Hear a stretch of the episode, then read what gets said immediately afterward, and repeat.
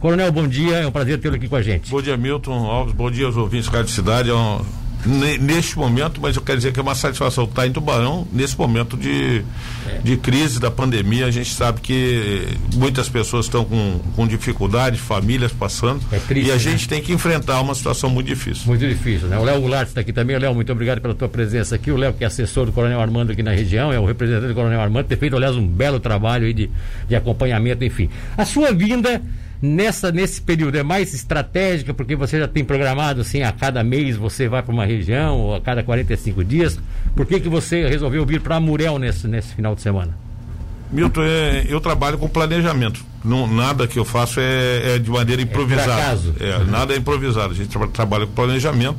É, nós estamos retomando os trabalhos lá em Brasília, no, na Câmara dos Deputados, esse, com a mudança do, da saída do Rodrigo Maia, entrada do Arthur Lira, nós reativamos mais os trabalhos. Sim. Então, parte dos trabalhos nossos está sendo mais intensa lá.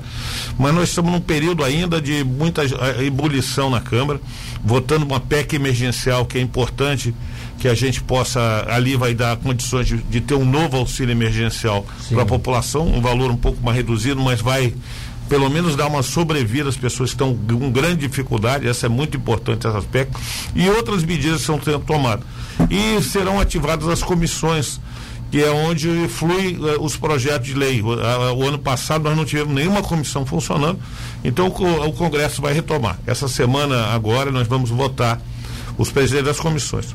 Paralelo a isso, eu já tinha programado uma visita para cá, para essa região, em função da, principalmente, é, dos 200 anos de Anita Garibaldi. Nós estamos começando a comemoração do bicentenário dos 200 anos de Anita Garibaldi, nossa heroína, mas é heroína da Itália, heroína de, da República Uruguaia, Sim. de São Marino, é a mãe da pátria italiana. Exato. E o governo federal ele está participando também. E eu fui o elo de ligação do governo federal com o Instituto Anitta Garibaldi aqui em Coisa. Eu vim para apoiar, hoje tem um evento. Um evento da, que da era, ponte, né? É, não sei nem se vai ser confirmado, mas a, a inauguração das luzes da ponte Anitta Garibaldi, é, com a apresentação do grupo Guardiães de Anitta.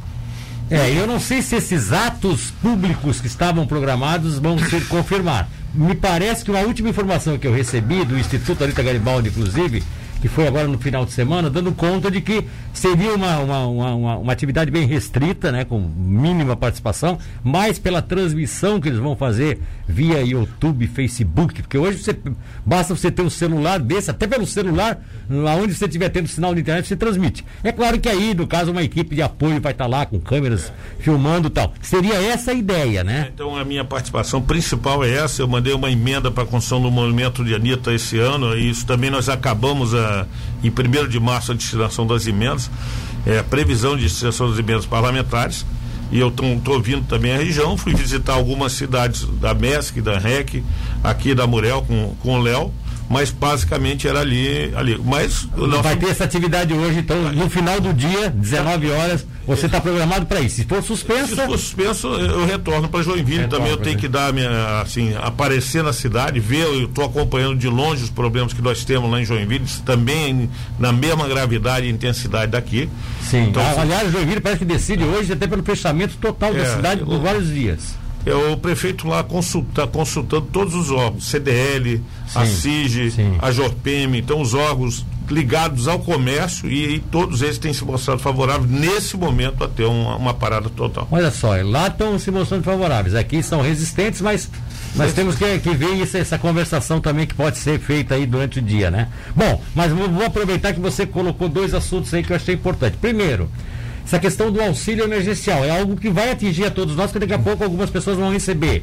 Qual é o encaminhamento mesmo? Seriam quatro parcelas de 250? É, em torno disso. A gente tem que lembrar, é, e aí eu falo com, com tranquilidade, a gente tem que tirar um pouco da emoção ali. Gostaríamos que fosse sempre mais. Nós começamos com 600 por até cinco meses mas o, o, nosso orçamento, naquele ano de 2020, nós estávamos com uma PEC de calamidade pública que não havia limite de tetos. Sim. Esse ano, o governo tem a responsabilidade fiscal. De onde ele tirar o recurso, ah, ele sim. tem que colocar. Então, não, não tem como ser da mesma forma. O ano passado. Mas, mas vocês não poderiam eh, autorizar uma PEC que fosse que desse ao governo essa liberdade de, de não ter que justificar? Olha, poderia, mas o ano passado o déficit nosso foi a superior a um trilhão.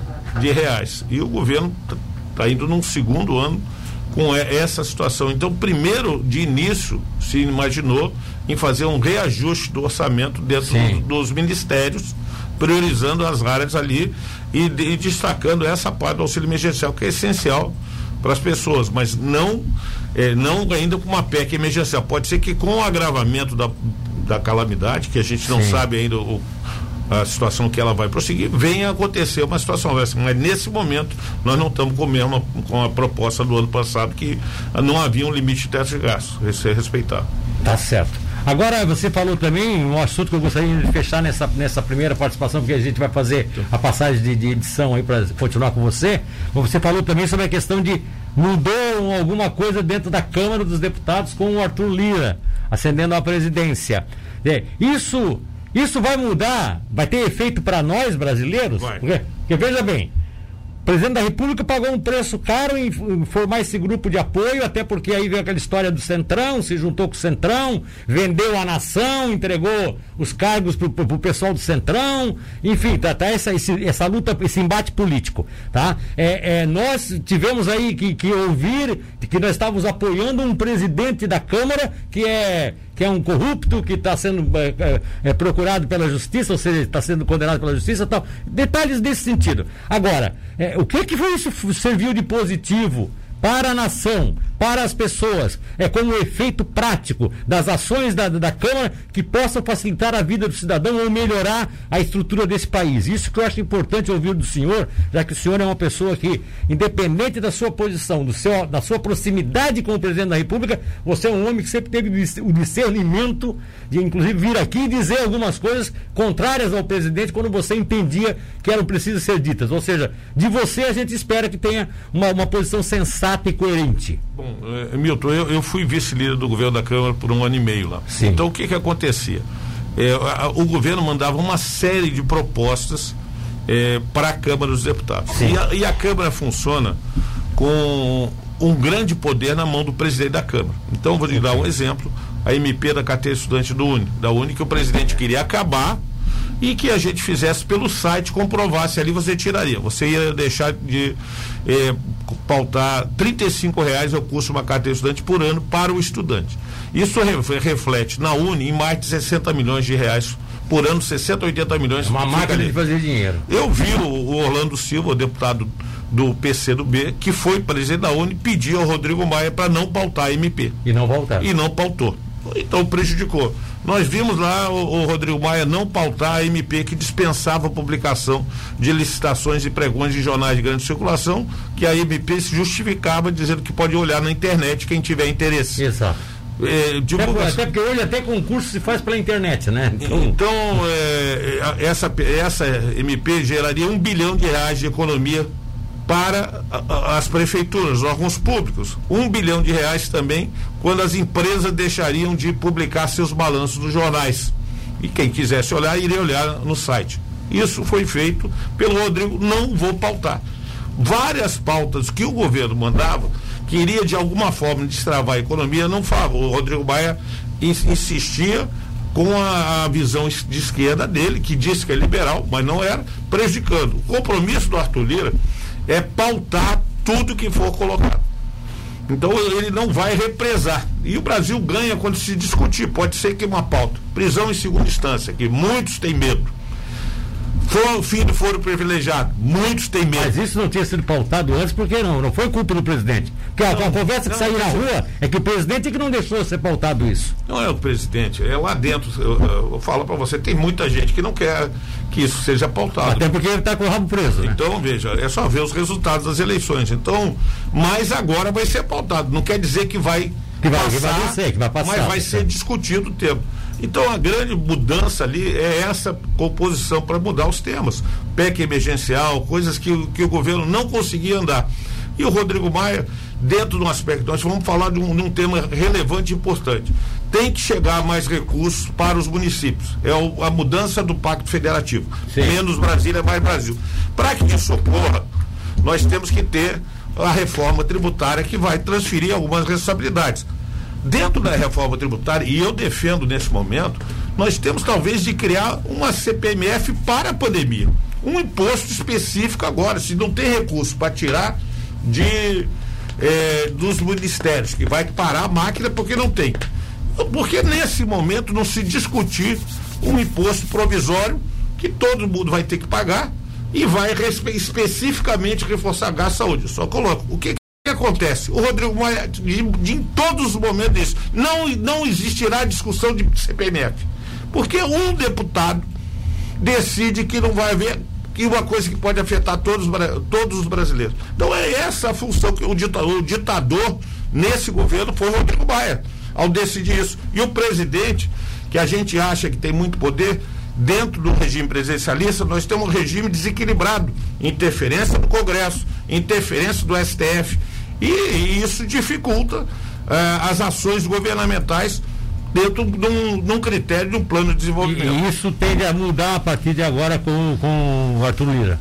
Eu, eu vejo que não só o Arthur Lira, como o Rodrigo Pacheco no Senado, pessoas equilibradas. O Arthur Lira, quem o conhece, eu, eu, digo que eu conheci ali, ele é um parlamentar muito articulado, mais do que o Rodrigo Maia. O Rodrigo Maia se articulava muito com a esquerda e com o partido de centro-esquerda, mas não com a direita. E, e, existe muito poder na mão dessa pessoa.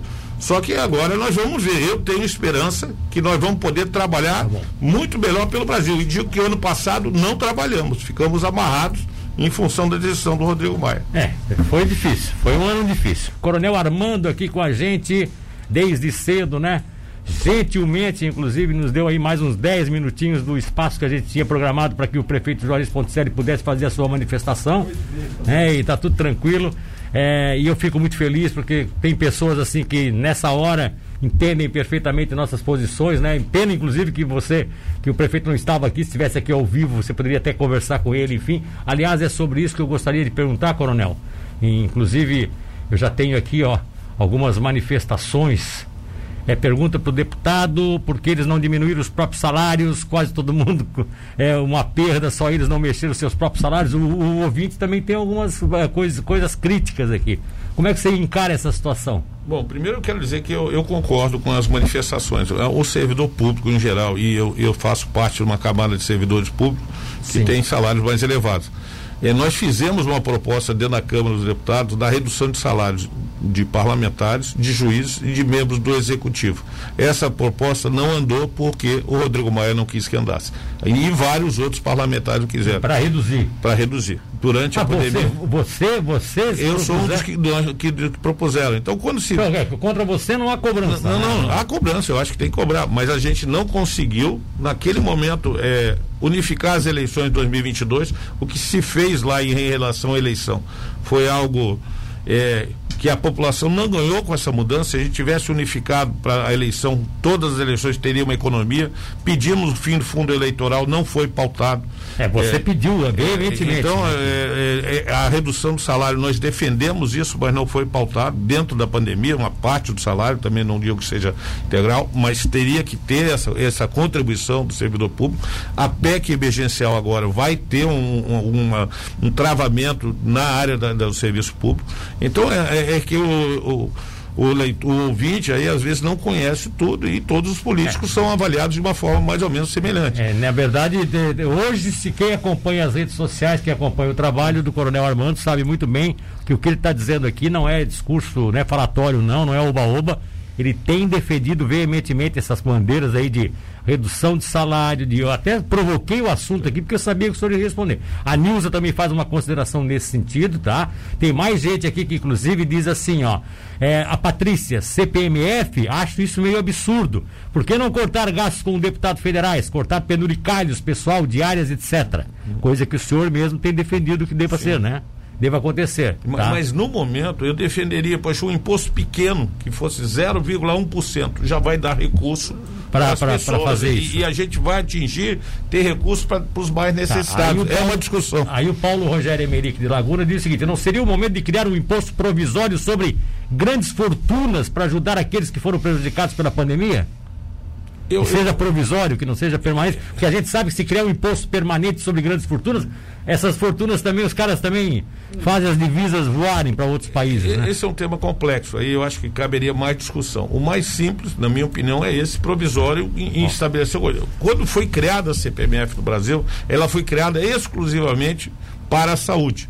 Só que houve um desvio de finalidade da, da CBBF que, que contamina hoje quando se fala qualquer situação dela se, se contamina. Eu... Naquele momento foi criada, aprovada para ser para a saúde. O que houve foi um desvio. Nós estamos falando agora de algo destinado a uma causa importante para todos nós. Tá bom. Bom, acabo de receber uma notícia aqui agora e quero passar essa notícia eh, para vocês, para os nossos ouvintes em primeira mão, para quem ainda não tem consciência disso, para o Coronel Armando que está aqui também. Talvez ele ele, ele conheceu sim, não sei qual foi o grau de amizade que teve com ele, mas lamentavelmente o prefeito, ex-prefeito Genésio de Souza Goulart acabou de falecer, tá? Não resistiu à recuperação de uma cirurgia que a qual foi submetido nas últimas horas, faleceu agora, nas primeiras horas da manhã de hoje, inclusive é, tem, tem, tem, tem encaminhamento feito agora pelo presidente da própria Sergal o, o presidente Gelson Bento é, encaminhando esse ensejo de, de, de, de pêsames ao filho, ao filho do Genésio Tiago, que é vice do Genésio, que é vice do, do Gelson. O Genésio Goulart foi alguém que marcou na história da própria Sergal, né, como presidente, o que fez aceder a, a, toda a condição política, como vereador, como prefeito Tubarão, como deputado estadual, enfim, uma história da, da política tubaronense que é, tem agora né, sua, sua página fechada com o falecimento do Genésio de Souza Goulart, que já estava é, cometido há muito tempo, convalescendo de uma doença degenerativa que prejudicou todas as suas, a, enfim, toda a sua atividade, né? E que infelizmente é, na manhã de hoje vem essa notícia pra gente. Não tem nenhuma relação com o Covid, tá, gente? A internação do Genésio no último final de semana se deu exatamente porque houve me parece um problema estomacal, era um problema intestinal, coisa nesse sentido, se não estômago intestino, enfim, é, nessa parte digestiva, e foi em consequência disso que eles submeteram ele a uma cirurgia e parece que eh, na convalescença da cirurgia, na tentativa de recuperação, não, foi, não houve essa felicidade e ele infelizmente faleceu. Essas são as informações preliminares. Daqui a pouco, naturalmente, nós vamos ter o nosso departamento de jornalismo trabalhando em cima disso, até para conseguir mais informações. Tá? Já porque várias pessoas já estão aqui confirmando que realmente isso aconteceu, pessoas ligadas à família, inclusive tá é, nos dando conta de que é, essa notícia já está é, circulando pela cidade de Tubarão. É, é triste, né? O, como o coronel Armando está aqui, eu estava ainda há pouco entrevistando o prefeito Juarez, ele disse que hoje é o dia da mulher, tinha um lançamento de um livro. É, e aliás, essa homenagem que você está aí, coronel, que pode ser feita na ponte, que é aí a, a reativação da iluminação, também tem uma alusão ao Dia Internacional da Mulher. Uma homenagem à Anitta Garibaldi, né? Deixar essa ponte bonita de novo. E você que também está aqui, num dia como hoje, o prefeito também estava há pouco falando de que ele tem um livro que ele ia lançar, já deixou para lançar outra hora, porque não é época, não é hora. Sim. E agora ainda vem essa notícia aí, é triste, né? Mas fazer o quê? É, Você conheceu o Genésio, né?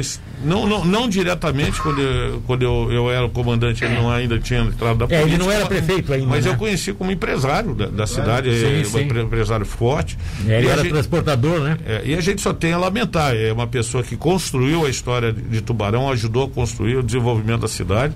É, e além disso, toda a família e, e, a cidade de Tubarão tem a lamentar isso no meio de mais uma crise, uma outra pessoa que se vai. Eu vejo assim, pessoas que tiveram uma participação política, eles têm a contribuir nesse momento de dificuldade, como conselheiros, como pessoa que pode dar ideias até para o atual gestor, que é o nosso prefeito. Então, é, realmente é uma grande perda. Eu mando minha solidariedade à, à família do Genésio. Ó, o Jefferson Bombeiro, né, coloca, vou, vou, vou, vou intercalar algumas participações, uhum. tem pessoas aqui nos ajudando, trazendo informações sobre uhum. o Genésio. Eu quero agradecer a jornalista Priscila Ló, por exemplo, né, passando uma informação agora, inclusive o Sul agora está tá publicando, é um dos primeiros portais que está fazendo a publicação, tá? O Genésio Goulart, ex-prefeito de Tubarão, a Priscila está mandando esse material, eu quero agradecer imensamente a Priscila. É, o nosso departamento de jornalismo também já está atrás de, de mais, mais informações a respeito disso, mas aqui tem as informações mais ou menos corretas, inclusive passou por uma cirurgia de emergência no sábado, na região abdominal, conforme eu tinha colocado, Nossa Senhora da Conceição. Genete foi diagnosticado em 2009 com a doença degenerativa e desde então estava sendo tratado em domicílio. E segundo Tiago, o filho, ainda não há informações sobre o velório e sepultamento. Ele nasceu no dia 10 de abril de 1957, então ele tem aí 67 3. Anos, 63. 60, vai fazer 64. 63 tenho eu. Então ele não nasceu em 54. Eu nasci, 57. eu nasci em 57. Aqui botaram que ele nasceu 10 de abril de 1954. Ah, então tem mais. Falou 57. Ah, eu falei 57? Ah, então eu perdi. Eu que me perdi então. Nasceu em abril de 1954, consequentemente sim, é, 67 anos, tá? Era filho de João Egino Goulart e de Maria Souza Goulart, casou com Marlete Nunes Goulart, Marlene Nunes Goulart, que faleceu em dezembro de 2017 e que foi inclusive traumático a morte dela, apareceu, né, surgiu pela manhã, infelizmente teve um mal súbito durante a noite, enfim, faleceu na frente de casa, e com quem teve os filhos Rafael e Tiago, Genésio era formado técnico agrícola, enfim, Genésio, um grande político de Tubarão que nos deixa. Bom, vamos em frente, eu quero agradecer aqui a participação dessas pessoas que estão aqui colaborando, Priscila, um abração para você, e aí ao mesmo tempo eu quero também colocar isso que o Jefferson colocou, ele disse assim, ó, votei em você, ele é bombeiro, Bombeiro parece que já aposentado. Votei em você, compactuo com algumas ideias suas, inclusive ser contra a distribuição de emendas. Agora, você acha justo eu estar sem reposição salarial por sete anos e agora ficar até 2025 com esse, sem esse meu direito? Lembrando que eu sou da reserva do Corpo de Bombeiros Militar de Santa Catarina. Abraço e muito obrigado.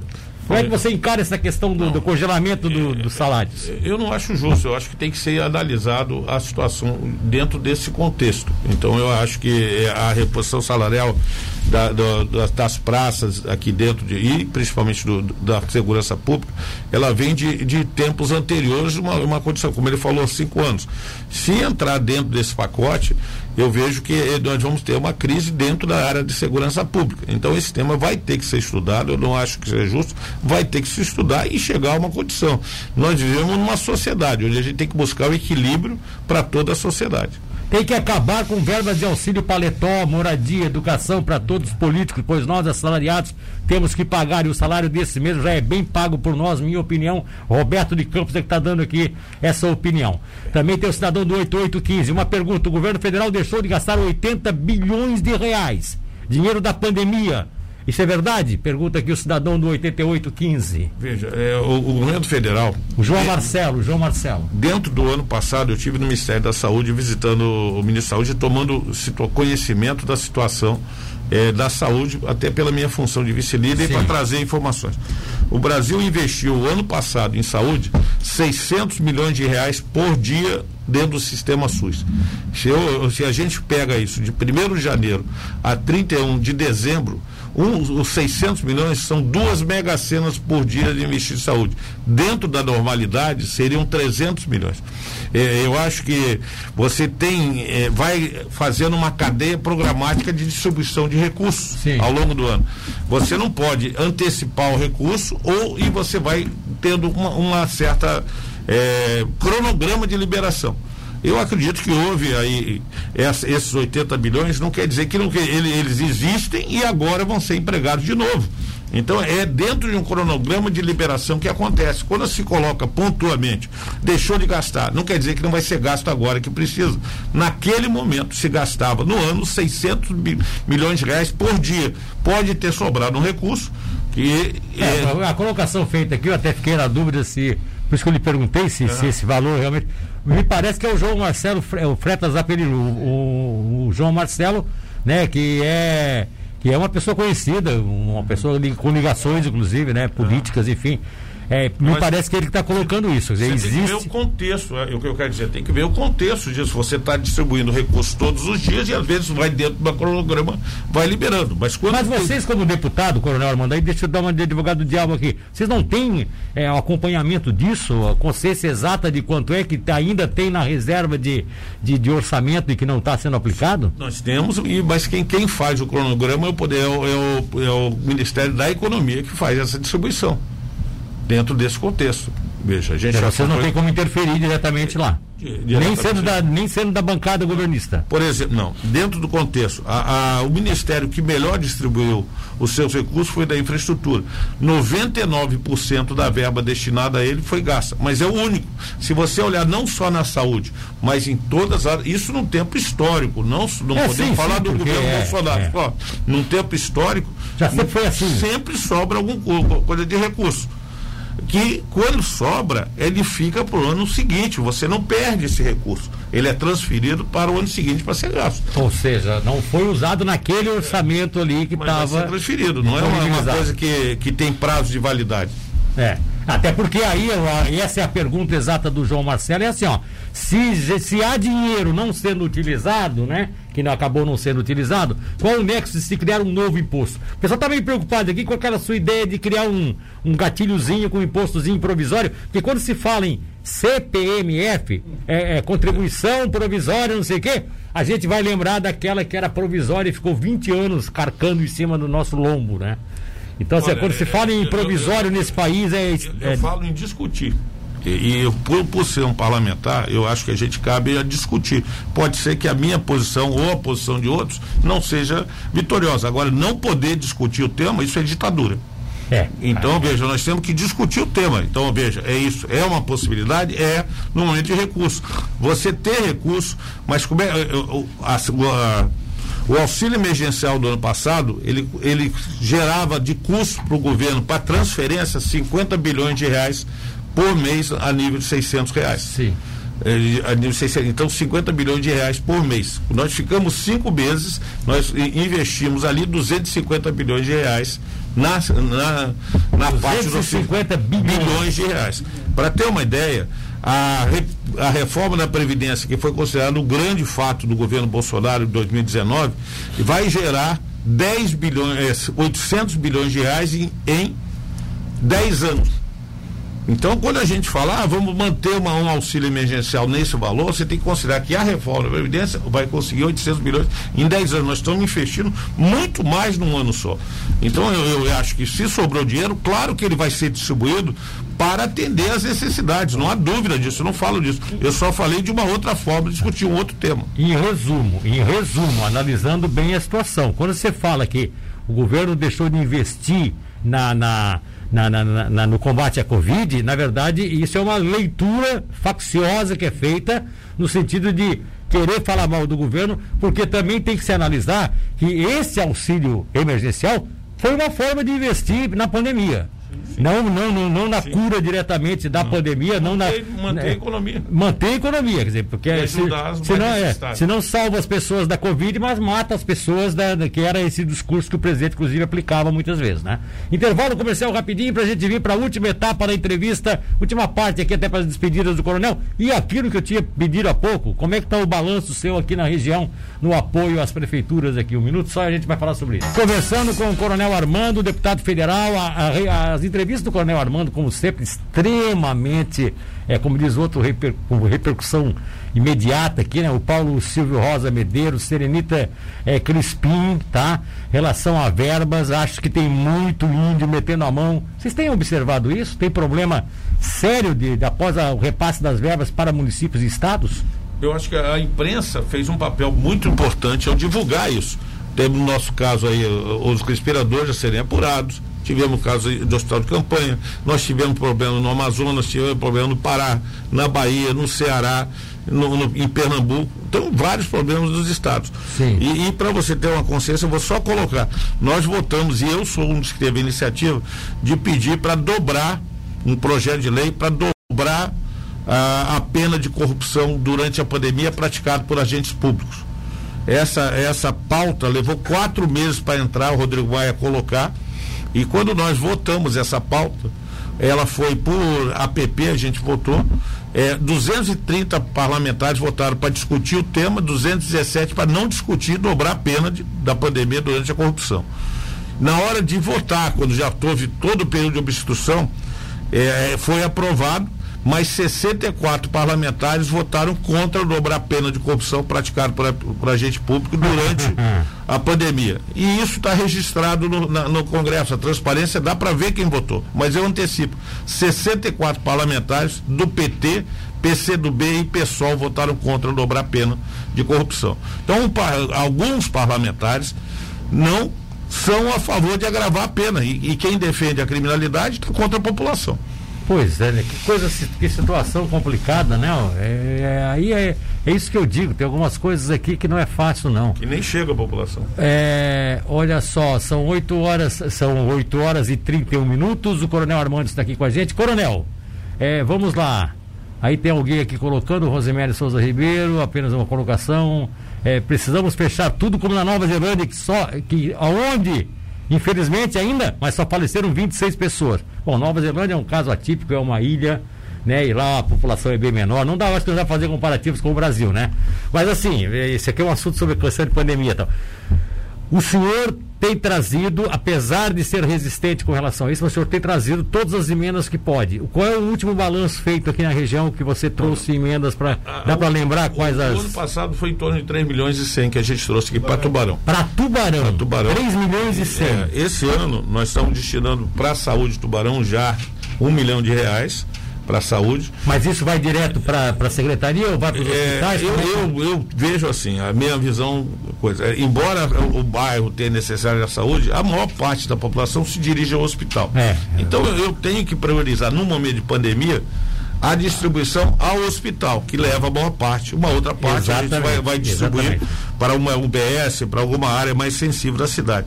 Também destinei agora, nessa emenda agora, um, um ASO, que é um carro, um, é uma ambulância especial de 300 mil reais para os bombeiros de Tubarão. Poucas, poucos bombeiros têm essa parte. Como é que é? Vai, vai vir uma ambulância especial para ASO. É, é, o, ASO, é, ASO, é, ASO é a sigla que é usada. Ambulância do... de socorro de urgência. É... Todas as unidades de bombeiro pedem.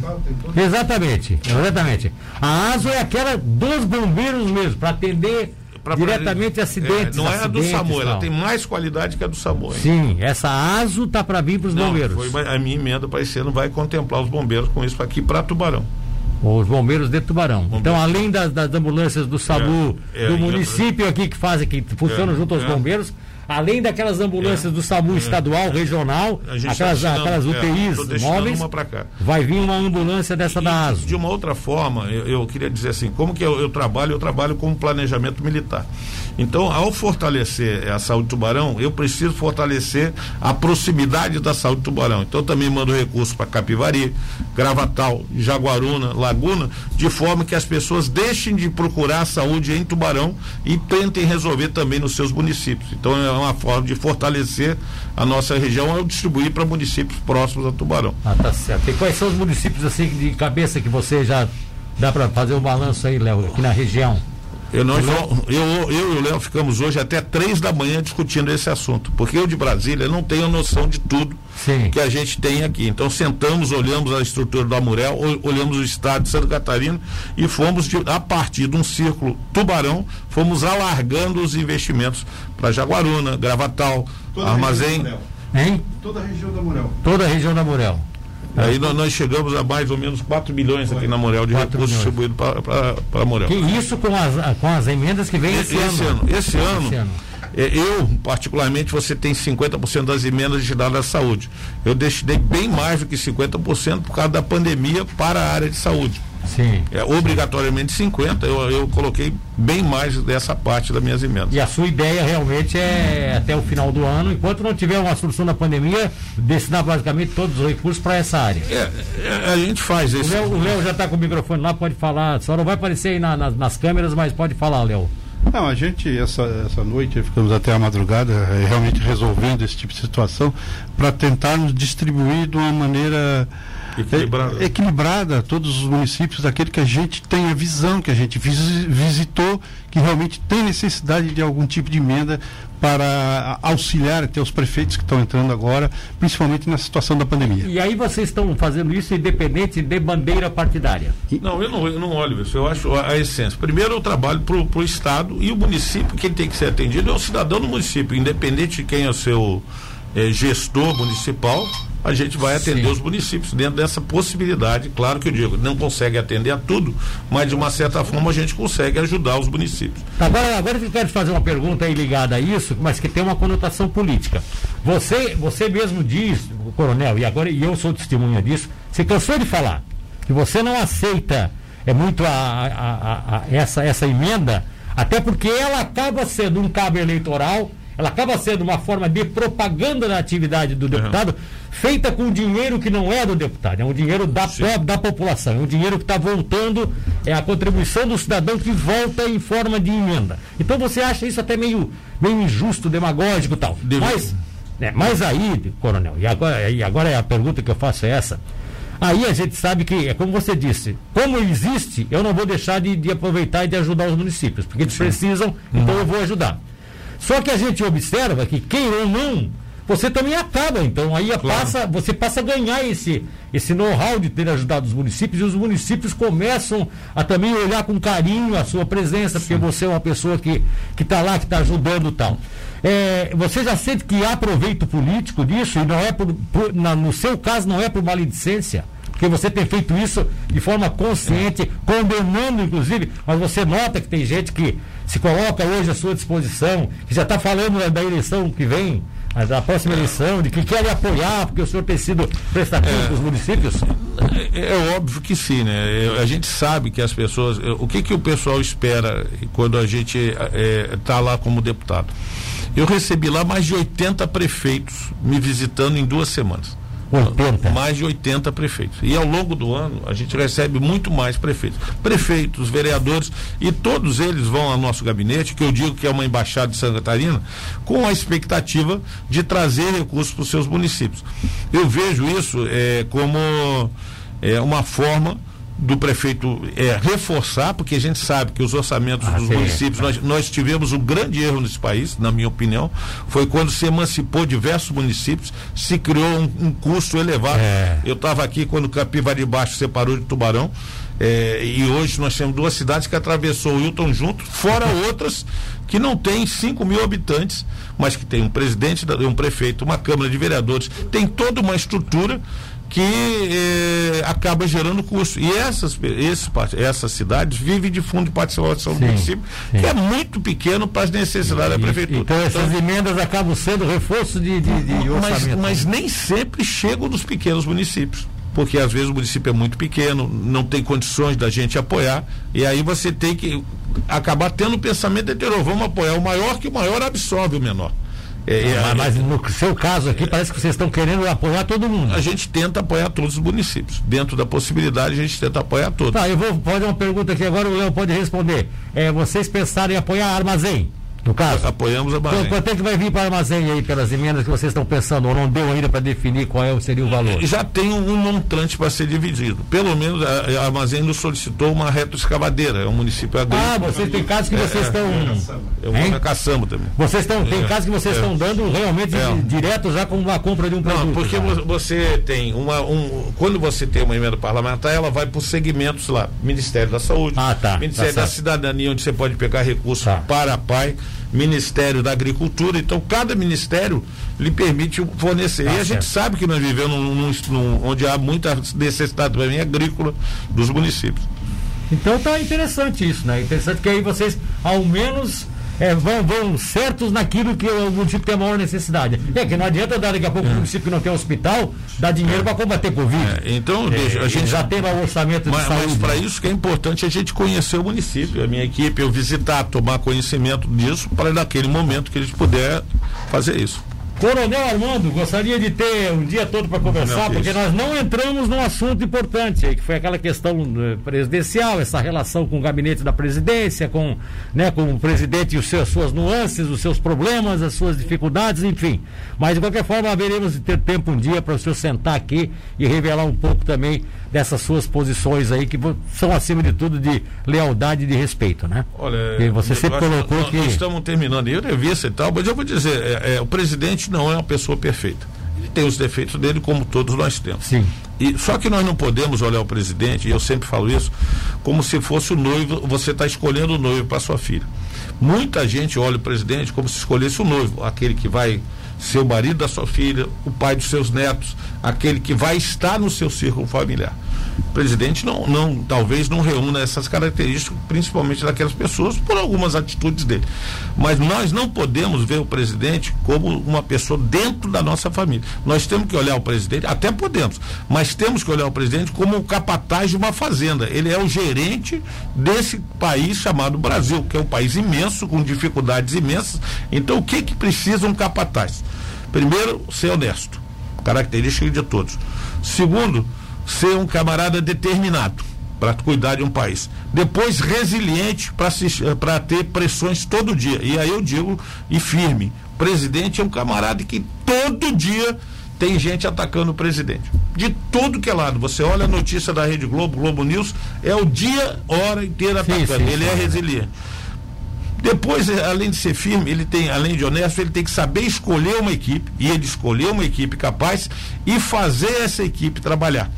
Então, a equipe do presidente, o ministro Tarciso, o ministro da Cidadania, os, os, nossos ministros desse governo são lembrados pelo seu nome. Quando no governo Lula, você não lembra o nome dos ministros, você lembrava é. do presidente. É, hoje eu lembro Tarciso, Tamares, tudo, Damares. É, então, o que eu coloco para você é isso. São características que a gente tem que olhar. Nós precisamos de um camarada firme para resistir pressão. Eu te digo que se tivesse aqui um político desses educadinho, ele já tinha é, chorado e se aliado a todo mundo.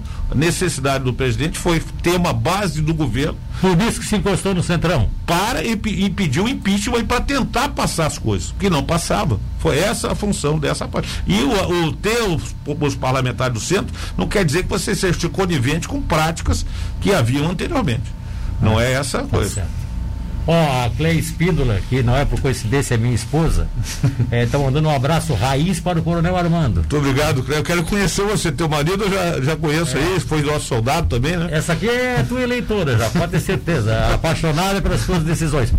Parabéns, muito obrigado, felicidades e conte com a gente sempre. Quando precisar, estamos aqui. Milton, eu queria me despedir. E também se prepara, porque quando tem que levar pau, vai levar. Sabe me despedir, disso, né? desejando da, da importância que nós temos na decisão que o prefeito vai tomar junto com os outros. Vai afetar todos nós, mas a gente pode ter certeza que uma pessoa quando decide, ela não decide para prejudicar os outros.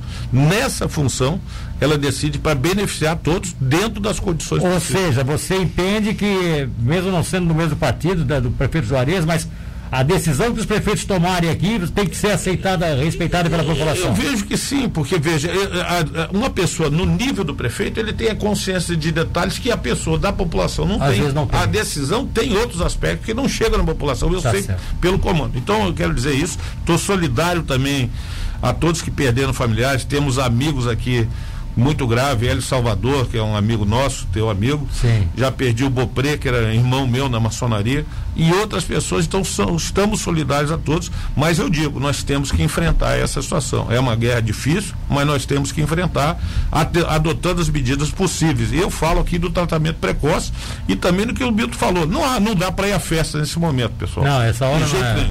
Não. Obrigado, Coronel. Um abraço. Léo, um abraço, Léo. Muito obrigado, hein? Estamos aí. É, fique à vontade, nós vamos trazer mais um intervalo comercial. Já já a gente volta com mais notícias.